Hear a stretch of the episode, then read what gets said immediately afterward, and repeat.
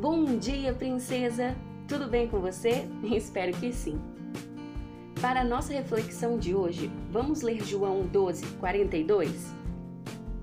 A Bíblia diz assim: Muitos líderes dos judeus creram nele, mas por causa dos fariseus, não confessavam a sua fé, com medo de serem expulsos da sinagoga.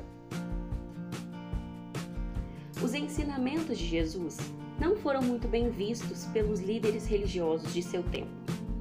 Digamos que Jesus era bem avançado e acabava rompendo regras sociais e tradições que deixavam os fariseus, os sacerdotes e os mestres da lei malucos.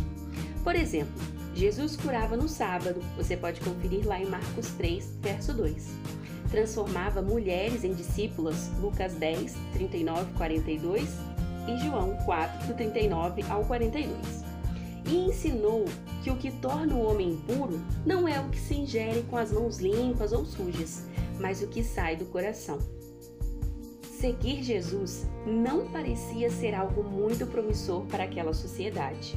Jesus não se encaixava no Messias esperado. Seguir um filho de carpinteiro que anda por aí deveria soar como loucura, você não acha? Mesmo tocados pela palavra de Jesus e reconhecendo que ele era o Filho de Deus, líderes judeus preferiram manter sua posição religiosa, o seu lugar no templo e o respeito que carregavam perante sua cidade a seguir e defender o Mestre, pois preferiam a aprovação dos homens do que a aprovação de Deus. Quantas vezes nós não fazemos o mesmo?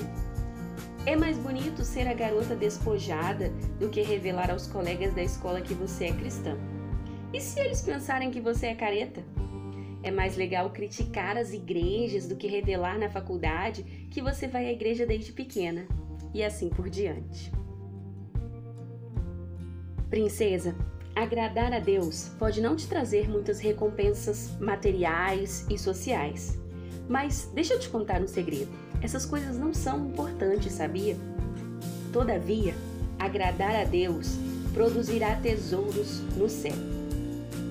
Será que não é melhor agradar ao Criador do universo do que ficar se preocupando em agradar seres que em breve serão pó? Seres que são tão simples quanto nós? Será que nós temos buscado a aprovação de quem? De Deus ou do mundo? Que nós possamos refletir sobre isso hoje. Tenha um dia abençoado e até mais.